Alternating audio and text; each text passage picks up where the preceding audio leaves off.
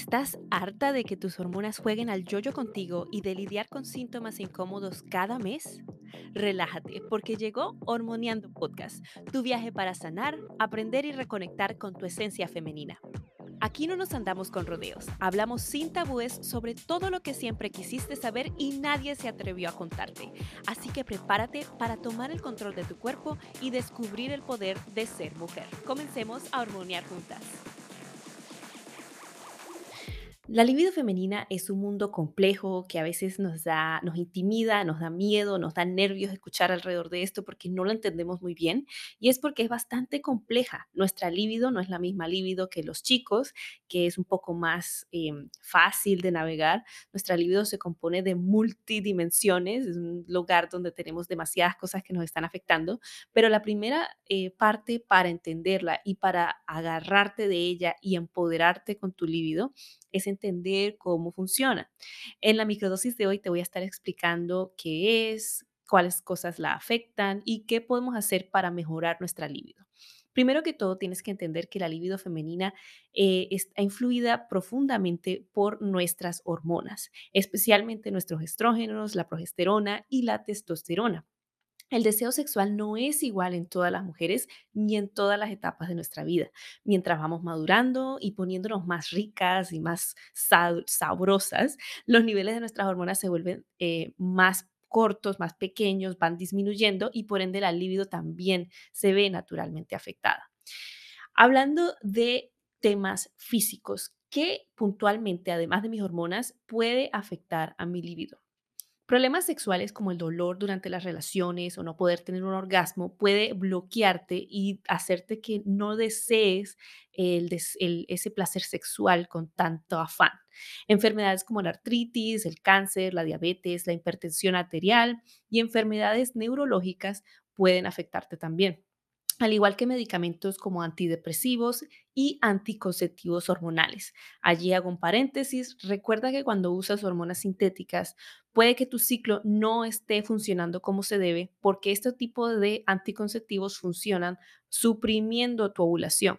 Y durante tu ovulación es cuando nosotras se nos prende la libido porque se abre nuestra ventana fértil. Sin esa existencia esa ovulación y esas fluctuaciones hormonales a lo largo del mes, puede que tu libido se vea afectada.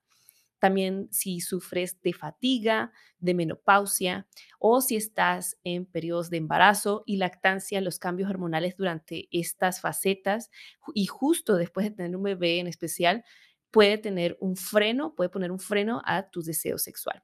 Eso es en la parte física. Ahora, como ya te expliqué, la libido se compone de diferentes niveles y de diferentes mm, universos, por así decirlo. A nivel mental, también tenemos cositas que pueden afectar a nuestra libido. Por ejemplo, si sufres de ansiedad o de depresión, si sufres estrés, ansiedad, o estás demasiado en un, en un entorno demasiado estresante, obviamente tu cerebro no va a tener como que la necesidad de tener esa, esa encendida de líbido, ya que tienes otras cosas enfrente que tienes que utilizar tu energía para eso. También si sufres de baja autoestima, si tienes un historial de abuso, de abuso sexual, de abuso físico, de abuso verbal, problemas de confianza, porque a la final del día, un acto sexual con otra persona, independientemente si es, eh, es con un hombre una mujer o con quien sea, es un acto que envuelve la vulnerabilidad. Y si tú no te sientes confiada, si tú no te sientes plena dándole el poder a otra persona para que haga de ti y te haga sentir cosas, te haga sentir placer, te vea en tu carne, sin ropa, desnuda. O sea, es un momento muy íntimo. También energéticamente hablando, eh, el, el, tema del sexo o el tema de las relaciones sexuales va mucho más allá de solamente algo físico. Nuestra energía se intercambia, conectamos con lugares de nuestro cerebro, nuestra memoria, nuestras emociones que quizás a vista plena pues no están allí con esa persona, pero como es un espacio tan íntimo, si tenemos problemas de confianza, historial de abuso, baja autoestima, estrés, ansiedad, todas estas cosas que he mencionado ya, puede ser que no te sientas plena para el placer. También si tuviste experiencias sexuales negativas, anteriores, falta de conexión con tu pareja, conflictos o peleas no resueltos, mala comunicación de las necesidades y preferencias sexuales, también todas estas cosas te pueden estar frenando. Así que mucho ojo. Ahora, ya hablamos de los dos compuestos o de los dos universos principales de tu líbido. Pero entonces, ahora, ¿cómo la recupero, Ferchi? Hay muchos factores que impactan tu apetito sexual. Entonces, primero lo que tienes que hacer es dejar de culparte por algo que es tan complejo y tan químico y tan em, difícil de descifrar, porque nadie en la escuela te enseñó que tu líbido está afectada por todas estas cosas. Y si tú no tratas de encontrar la raíz o el problema o la, el freno que tienes alrededor de tu líbido, te va a hacer, te va a costar muchísimo más naturalmente estar abierta a recibir a ese espacio de vulnerabilidad, a ese espacio de em, placer. Para descartar cualquier trastorno de deseo sexual hipoactivo o otro problema físico o mental que pueda estar afectando tu libido, es muy, muy, muy, muy, muy importante que vayas con el doctor y cheques tus niveles hormonales, cheques de tu cuerpo, hables de tus emociones y todas las cosas que puedes ir a sentir. Entonces, el paso número uno siempre va a ser ir con nuestro doctor, nuestro psicólogo, nuestro endocrino y tratar de encontrar cuál es el factor que me está frenando. Paso número dos es aprender a vivir con tus cinco sentidos.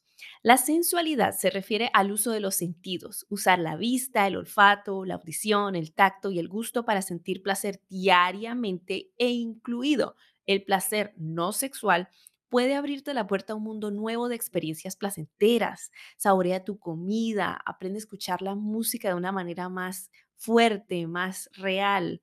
Explora el tipo de tacto que te activa. Mira una pintura o una obra de arte que te envuelva con emociones. Este tipo de actividades con tus cinco sentidos son como microactividades para comenzar a usar ese sentido de placer que tú tienes como ser humano y que es tu poder y te mereces y necesitas aprender a usarlo.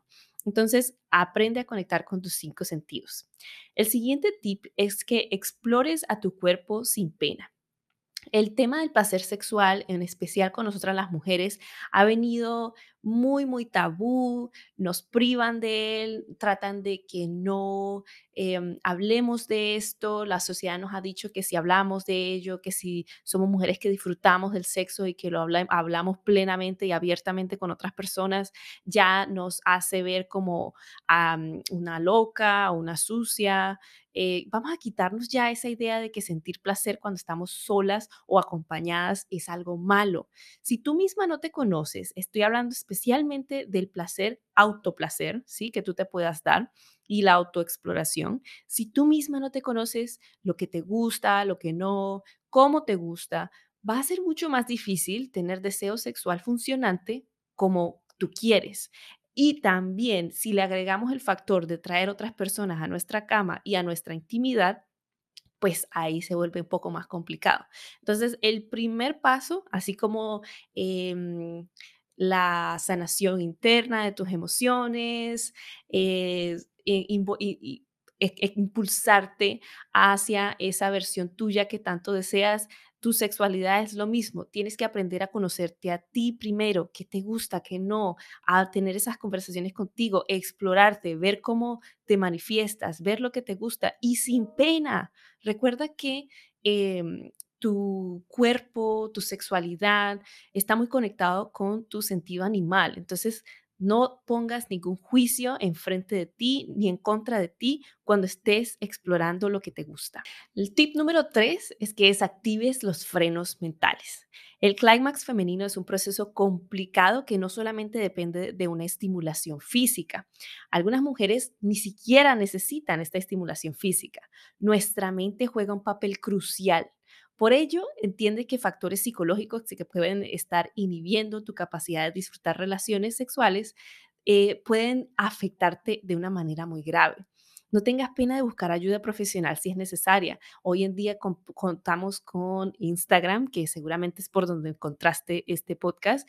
Em, YouTube, lugares donde podemos aprender abiertamente sobre nuestra sexualidad y también expertos en salud sexual que nos pueden ayudar a mejorar muchísimo nuestra relación con nuestro cuerpo, con nuestra sexualidad y a desactivar esos frenos mentales que puedan existir.